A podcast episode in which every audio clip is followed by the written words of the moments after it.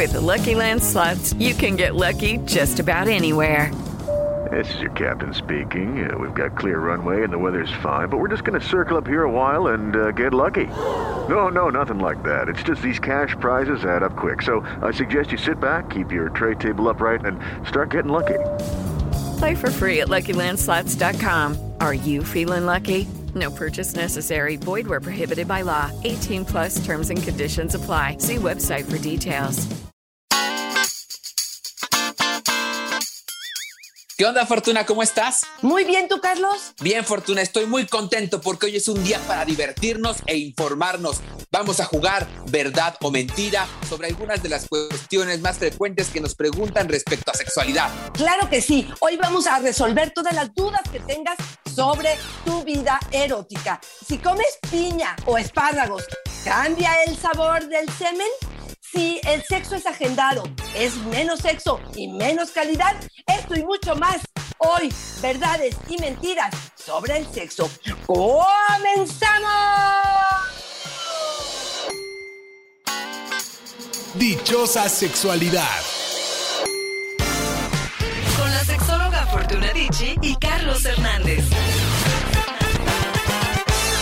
Me encantan estos episodios, Fortuna, donde tenemos la posibilidad de derribar mitos, donde decimos, ese choro que me han contado toda la vida es una mentira. Eso que escuché en la tele, en el radio, que vi en internet y que he creído todo este tiempo es de verdad un choro enorme que me han contado y hoy tenemos la oportunidad de derribar esos mitos. Totalmente de acuerdo, Carlos. Yo creo que tendríamos una sexualidad mucho más sana, integradora, una sexualidad más natural, más fluida, más libre, si podemos eliminar todas estas creencias que nos compramos con personas que no tienen conocimiento o que nos vamos, perdón, pero con la manada con lo que la mayoría de las personas piensan. Entonces, bueno, pues sí, creo que una excelente oportunidad. Si me das permiso, Carlos, empiezo yo con... Venga. Eh, Susana nos dice, ¿de verdad el deseo debe ser espontáneo? Híjole, fíjate, yo creo que mucha gente cree que las relaciones tienen que surgir cuando en nuestra vida diaria estamos eh, ocupados.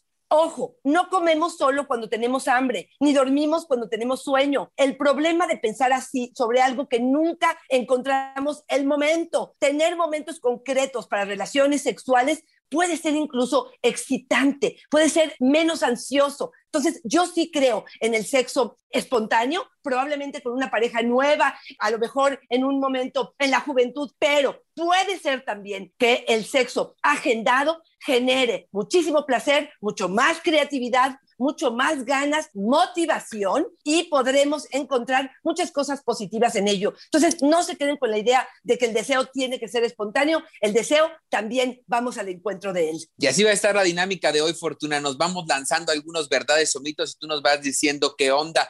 Estas nos las enviaron a través de nuestras redes sociales, así que están bien buenas. Dan Fernando nos dice, ¿verdad o mito que el promedio del pene debe ser de 16 centímetros, Fortuna? ¿Será verdad?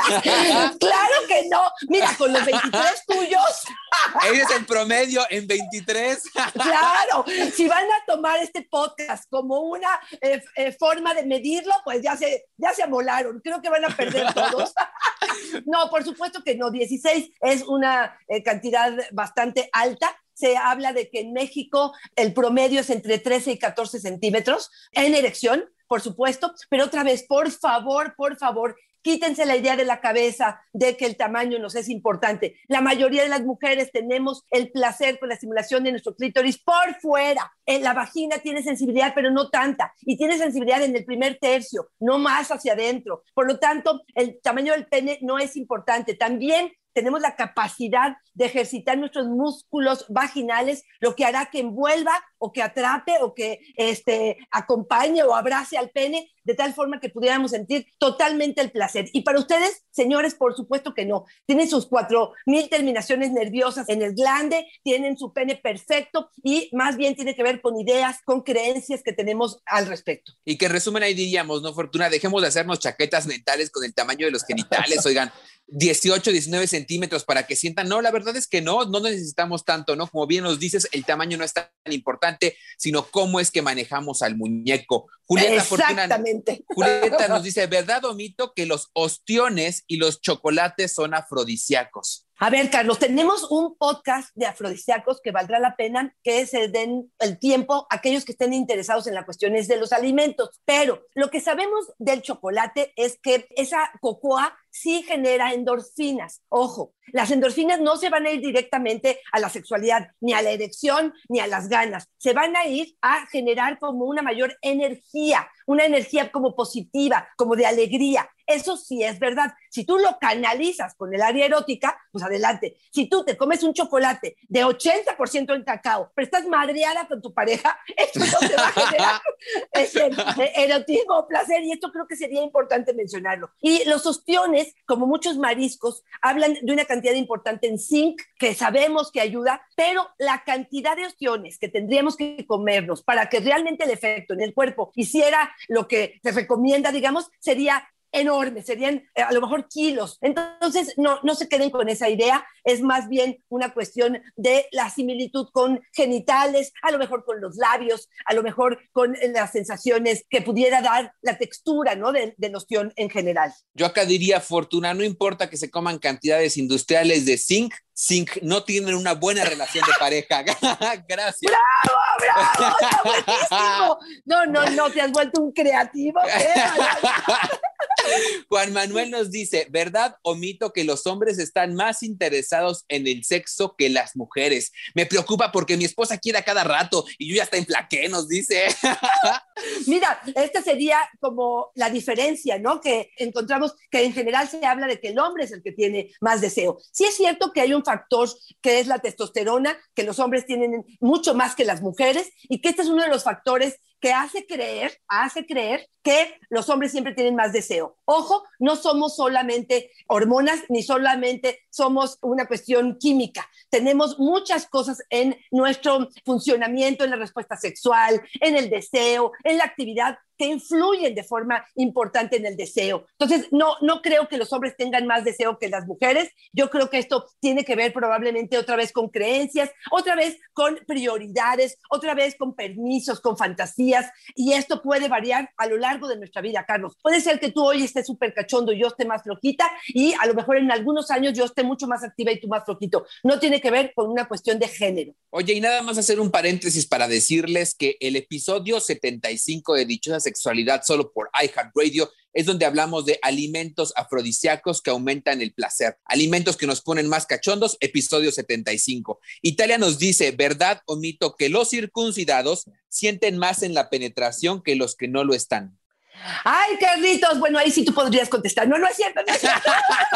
No, mira, lo que está comprobado y está bien visto, digamos, es que no hay gran diferencia. No hay gran diferencia, aunque algunos hombres dicen que el juego del prepucio a la hora de retirarlo, el juego del prepucio, eh, a lo mejor en sexo oral, la estimulación de ciertas partes puede ser algo que es muy placentero, pero no está comprobado si con circuncisión o sin circuncisión se siente lo mismo. Otra vez, evoquemos mucho más a la capacidad de sensualidad, el conectarnos, el mindfulness, el ser muy generosos con estas caricias, el sentir rico, el darte permiso, mucho más que en pensar si tengo o no tengo el prepucio y si esto va a determinar algo importante en mi vida. Ay, Fortuna, ¿cómo será eso del juego del prepucio? Me encanta, suena bien cochino. ¿A poco no lo hemos escuchado? Sí, sí, sí, Carlitos. Con la lengua, ir, jugando con el prepucio, ir rodeando y pellizcando suave con las, em, no con los dientes, pues con los labios y succionar un poco, solamente jugando con el prepucio, puede ser bastante interesante. Nuestro próximo taller sobre el juego del prepucio. Buen día, gracias. Esperanza, ¿verdad o mentira que la eyaculación femenina solo existe en las películas porno? Totalmente falso, no es solamente en las películas pornográficas. Sabemos que la mujer eyacula, que esta eyaculación tiene que ver con su próstata que por mucho tiempo se le habló como si esta próstata fuera a lo mejor las glándulas parauretrales o el famoso punto G. Las mujeres pueden aprender a eyacular. hay personas que dicen que esto es involuntario y otras que dicen que tiene que ver con una preparación y un acondicionamiento de nuestro cuerpo. Es un líquido que se expulsa igual que la eyaculación masculina. Por lo tanto, sí podemos aprender a hacerlo. Cuando menos podemos tratar de buscar esta zona muy placentera, con mucha excitación, con un movimiento firme, determinado y que pudiera ser algo muy placentero. Ojo, hay un libro extraordinario que se llama Pucha Potens, que vale muchísimo la pena aquellos que estén interesados en descubrir el squirt, la eyaculación femenina, la postura femenina con respecto a nuestro cuerpo y por supuesto la forma en la que podemos llegar a esa eyaculación femenina. Pucha Potens, que es de Diana J. Torres y que es de editorial Sexto Piso. De verdad es una reivindicación a la próstata femenina. Así se los dejo. Tienen que entrarle. Paola, ¿es verdad o mito que el punto G solo se puede estimular con los dedos y no con el pene? No, yo creo que es un mito. Yo sí creo que hay penes hay posiciones, hay ángulos de penetración que pueden alcanzar a lograr estimular esta zona. Honestamente, Carlos, por experiencia propia y la de muchas mujeres en talleres de orgasmo, en grupos, lo que sabemos es que es mucho más fácil lograrlo a través de la estimulación de los dedos. Te podría hablar de un 60 o un 70%, Carlos, de mayor facilidad para hacerlo con los dedos. ¿Por qué? Porque diriges la fuerza, la intensidad en el área que estás reconociendo. Con el pene tiene que haber una curvatura importante y el ángulo tendrá que rozar con esta zona. Ahora, hay mujeres que tienen esta zona muy grande, muy crecida, que ya tienen mucha experiencia y sí logran a través de la estimulación del pene, pero la mayoría requerimos la estimulación de los dedos. Ahora, ahí te va, Fortuna, échate una, échate una de las que traes tú. Jorge nos dice, ¿es verdad que comer piña ayuda a que el sabor del semen sea mejor? Sí, fíjate que sí. ¡Ay, Carlos! ¿Tiene que ser en almíbar o puede ser de la otra, de la natural? no, no, el azúcar no ayuda. Fíjate, es una de las cosas que afectan. Yo te diría, la piña de alguna manera hace que el sabor sea más diluido y que no sea tan concentrado. Fíjate, en contra nos vamos a ir, si no queremos el sabor tan intenso del semen, nos iríamos contra el espárrago. No coman espárrago, igual está recaro. Mejor coman piña, apio, verduras. Claro, aquí otra vez, quesos muy fuertes, carne roja, vinos y alcoholes van a intensificar las sensaciones, eh, bueno, o el olor y el sabor del semen. Y ojo en ese sentido. También estamos hablando de la lubricación eh, femenina. Entonces, también para las mujeres estos alimentos podrían ayudar. Tampoco convienen los lácteos, también hacen más intenso el sabor y el olor. Esto aplica entonces para hombres y mujeres, ¿verdad? Así es, exactamente. Oye, Fortuna, entonces me está ocurriendo la venganza perfecta. Si su pareja se pasó de lanza hoy, échense un kilo de espárragos y al rato le llamo. Buenísimo. No Estoy de acuerdo. Lo que les quita el mal sabor. Ahora sí que te vas a llevar un mal sabor de boca. Mario nos dice, ¿verdad o mito que si me masturbo mucho se me acaban los espermas? Esta me tiene preocupado, Fortuna, échale.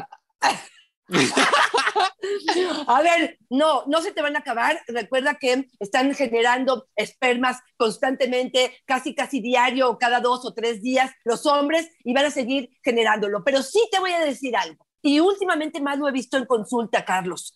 Sí, el exceso de masturbación, sobre todo cuando lo hacen como sin conciencia, a prisa, eh, con el único objetivo de una pues satisfacción personal, como un poco egoísta, yo digo, y sin ningún tipo de técnica o profundo conocimiento de su cuerpo, lo que estoy dándome cuenta es, uno, que están habiendo muchos problemas de deseo en las parejas. Y cuando indagas un poco o los tienes a solas en la sesión, te dicen, híjole, es que me masturbo o diario o dos veces al día. Y yo luego digo, pues claro, ya no tienes ganas para tener intimidad con tu pareja porque las estás haciendo solo. Por otro lado, me parece que esto invita a una sexualidad muy sencilla muy fácil. Me imagino, pongo pornografía, me toco como yo ya conozco y a la hora que tengo que ir al encuentro, donde tengo que hacer mayor esfuerzo, donde la estimulación de mi pene a lo mejor no es la misma, donde a lo mejor o es más suave o requiere un poquito más de lubricación, desconozco y hago que esto no sea tan placentero. Entonces, yo te diría, no te estoy diciendo que estoy en contra de la masturbación, me parece maravillosa para aquellos que quieran combinarla con su relación sexual en pareja, pero sí creo que se puede convertir en un problema si lo hacemos totalmente sin sentido. ¿Estoy siendo clara, Carlos? Sí, y yo creo que tienes toda la razón, Fortuna. Eh, cuando uno experimenta la parte de la masturbación o del autoerotismo, yo creo que ahí es donde está el problema en pensar que es solamente para satisfacer una necesidad, en este caso eyacular, eyaculo y termino y punto, cuando pensamos que puede ser también una experiencia para autoerotizarnos, para sentir, para descubrirnos. Y valga decir que también se vale de vez en cuando echarte un rapidín y decir, pues nomás para el desfogue, ¿no? Pero digamos que la experiencia tendría que ser sensorial, no solamente de desfogue y llevar un equilibrio, ¿no? Para que fuera un descubrimiento del cuerpo y no necesariamente y siempre nomás aventar por aventar, ¿no? Exactamente, Carlos. Yo creo que ahí está la clave.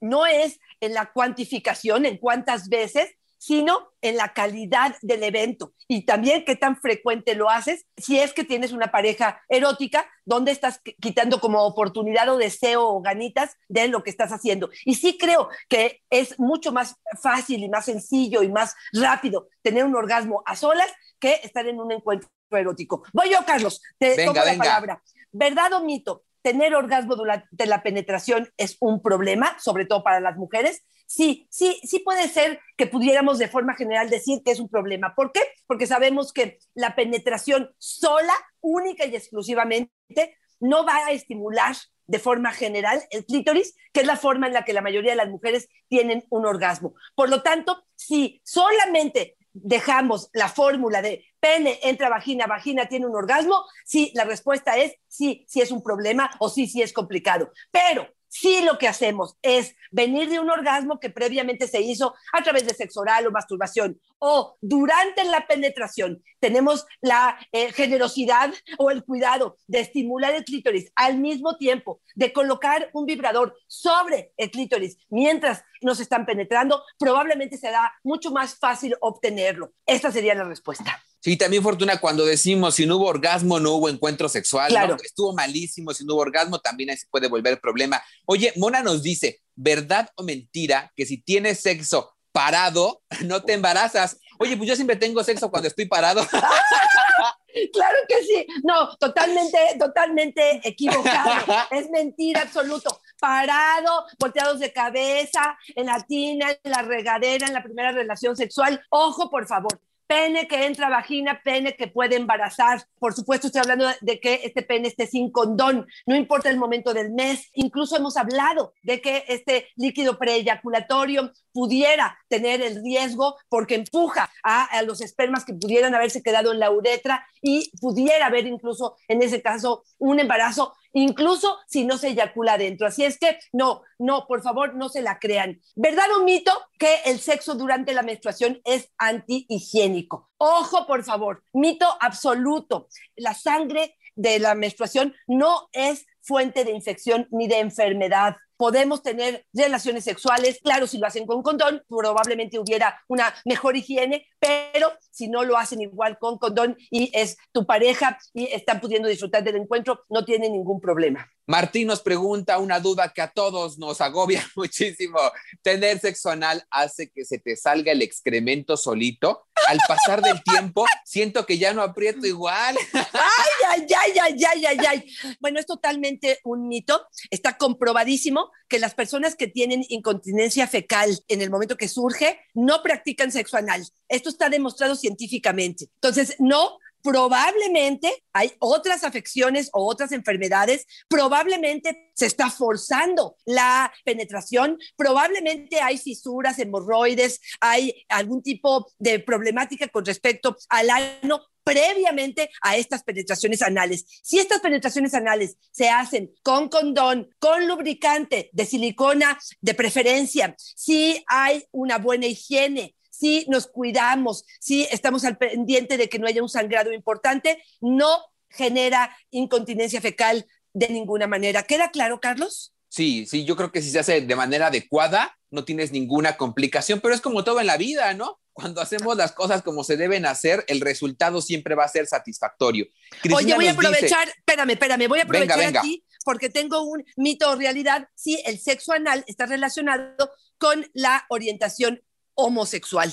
Por favor, esto tiene que ver con un desconocimiento absoluto sobre nuestra anatomía. Sabemos que el ano tiene una cantidad enorme de terminaciones nerviosas y que esto puede ser muy placentero heterosexuales, bisexuales, homosexuales, trans y todo lo que se les ocurre y les pase por la cabeza. Esta es una decisión, es una elección, es una de las formas en las que esto puede ser placentero o no y la orientación no tiene únicamente que ver con una cuestión de si me gusta o no la penetración anal. Por favor, esto no tiene que ver con ello. Cristi nos dice, con la menopausia se te van las ganas, ¿verdad o mentira? Ok, yo te diría que en general es un cambio de hormonas, un cambio de forma de vida, un cambio en algunas cosas que nos suceden en el cuerpo, como puede ser a lo mejor un poco más de tristeza, cambios de humor, resequedad, probablemente un poco de más dificultades para la penetración. Entonces, yo te diría que de forma general no se disminuyen las ganas per se solamente por el hecho de tener la menopausia. Quizá depende cómo te vaya en esta menopausia. Si estos efectos secundarios de la disminución de estas hormonas hace que impacte en tu calidad de vida, en la calidad de vida va a haber el hecho que disminuyan las ganas, pero no por la menopausia, sino por los efectos secundarios. Entonces, a mí no me gustaría que nos quedemos con la creencia que menopausia igual a bajo deseo o a disminución en cuanto al placer. A mí me parece que menopausia es una etapa, un ciclo que se termina de la capacidad para poder reproducirnos, pero entramos a otra etapa de maduración, de conocimiento de nuestro cuerpo, de orgasmos muy placenteros, de sentirnos con permiso de pedir o de disfrutar muchísimo más de lo que hacíamos antes, con mucho más tiempo probablemente para la estimulación. Entonces, no, yo no asociaría, yo te diría que definitivamente es un mito. Vas, Fortuna, ¿cuál traes? Si tienes pareja, no deberías masturbarte ni usar juguetes sexuales. Ojo, por favor, yo creo que la sexualidad primero es privada, es personal, es íntima. Yo decido con quién comparto esta vida erótica y habrá un porcentaje de mi interior, de mi imaginación, de mi creatividad, de mis deseos, de mis ganas que quiero compartir con el otro, pero hay cierta parte que tengo todo el derecho del mundo de guardarme para mí y una de estas partes tiene que ver con la masturbación, como lo dijimos hace algún momento, Carlos si yo me masturbo en vez de tener relaciones con mi pareja, entonces sí, probablemente esto sería algo que estaría causando una problemática. Pero si yo utilizo la masturbación como un medio para relajarme en la menstruación, para evitar dolores de cabeza, para conectarme conmigo, para relajarme, para disfrutar de mi cuerpo, para generar un poco de sueño en, en una noche de insomnio, me parece que es mi derecho absoluto y que no le estoy faltando ni le estoy quitando absolutamente nada a mi pareja, que quede bien claro. Los juguetes sexuales a mí me parece que no son un sustituto de nada, es como una cerecita, son estímulos distintos, vibraciones distintas, cosas que pueden ayudar a aumentar. Es como no querer ponerle sal a la comida o no quererle poner salsa a un taco, que por supuesto el taco es lo rico, pero la salsa bien que adorna. Y más cuando el taco es de longaniza, Fortuna. Ay, qué rico.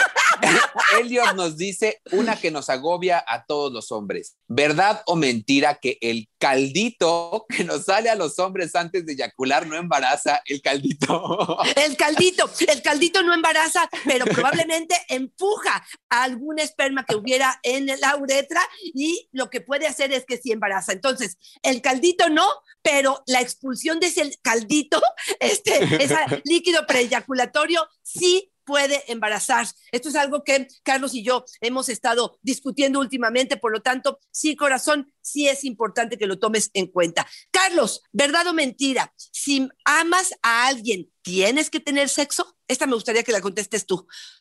Es verdad, Fortuna, es verdad, porque nos lo ha dicho Disney y así tiene que ser. No, yo creo que no está, no está hilado uno con el otro, ¿no? Fortuna es una forma en que hemos aprendido a vincularnos afectivamente y sexualmente tiene que ir siempre ligado el amor al sexo y el sexo al amor. ¿Y sabes por qué? Porque es una forma de justificar nuestra osadía de disfrutar. Yo creo que muy bien podemos separar uno del otro y vivir perfectamente si los acuerdos sí nos dan. Ahora, tú ya nos dirás lo que has visto en terapia, si es viable ya en la práctica solamente tener amor y no sexo o solamente sexo y no amor.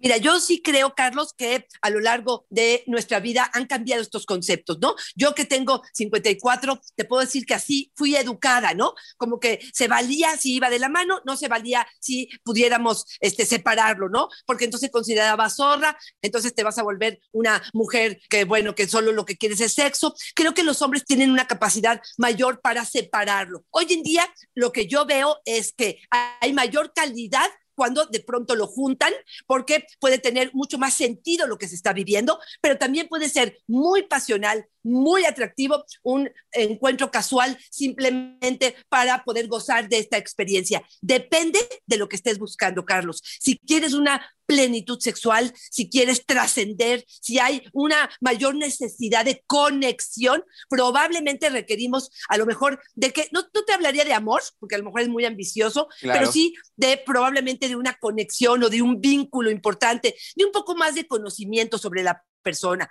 Pero no, esto no resta la posibilidad que se disfrute enormemente el sexo, aunque sea simplemente casual. ¿Verdad o mentira que el sexo oral es seguro no utilizando condón? Definitivamente es totalmente falso. Tenemos no sé si lo dije bien, tenemos que usar condón para poder realmente tener un sexo oral.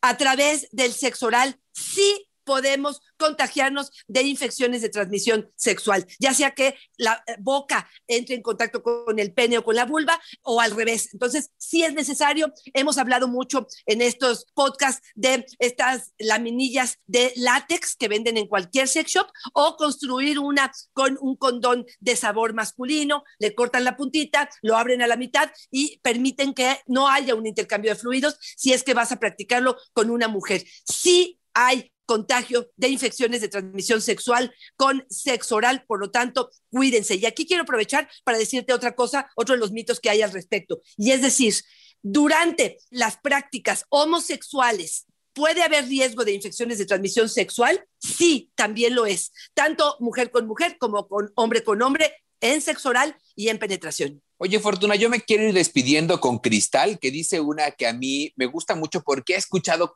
cada vez con más frecuencia y habla de este producto, pero hay un montón de productos en los cuales estamos esperando resultados mágicos. Nos pregunta, ¿verdad o mito que el diente de tigre aumenta el deseo sexual? Oigan, ¿qué culpa tiene el fregado tigre de que no, de que no tengamos ganas? Ahí vamos y le molamos el diente, pues ¿qué pasó, no? Claro, claro. Mira, hay muchos productos y yo les diría que tengan muchísimo cuidado, porque hay algunos que te dicen son naturales y como naturales también son drogas, son construidos, son elementos que pueden hacer alguna, como la mosca española que sabemos que también, y algunas hierbas. Yo les diría mejor que realmente inspirarte en la pareja, que conectarte, que imaginar, que trabajar con tu creatividad, con tus fantasías, con tu imaginación. No puede haber mejor. Yo no me ataría o no me acercaría a este tipo de productos mágicos que probablemente en un momento me van a resolver la situación, pero no aprendo a vivir con lo que estoy lidiando. ¿Y qué me está diciendo mi cuerpo con esto, Carlos?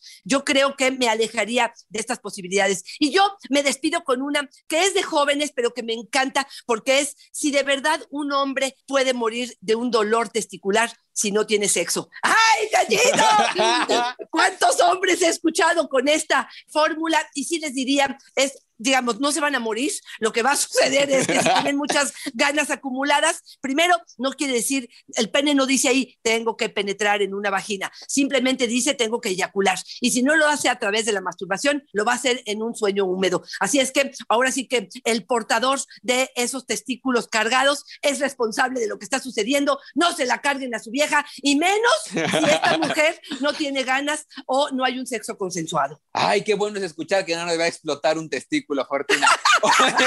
Oye, eso de que te cuelgue más uno que otro, eso también es cierto.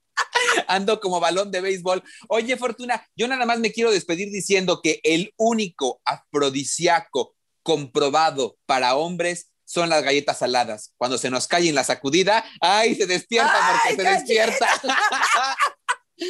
Totalmente de acuerdo. Carlos, un placer como siempre estar contigo en este podcast maravilloso, Dichosa Sexualidad. Les recuerdo que si alguien tiene algún atorón erótico, algún atorón en su vida en pareja, estamos dispuestísimos a dar una sesión terapéutica, una orientación. Eh, en mis redes sociales me pueden conseguir y voy a darlos arroba Fortuna Dichi en mi Twitter, Fortuna Dichi Sexóloga es mi Facebook y en Instagram estoy como Fortuna Dichi. Carlos, ¿dónde te encuentro?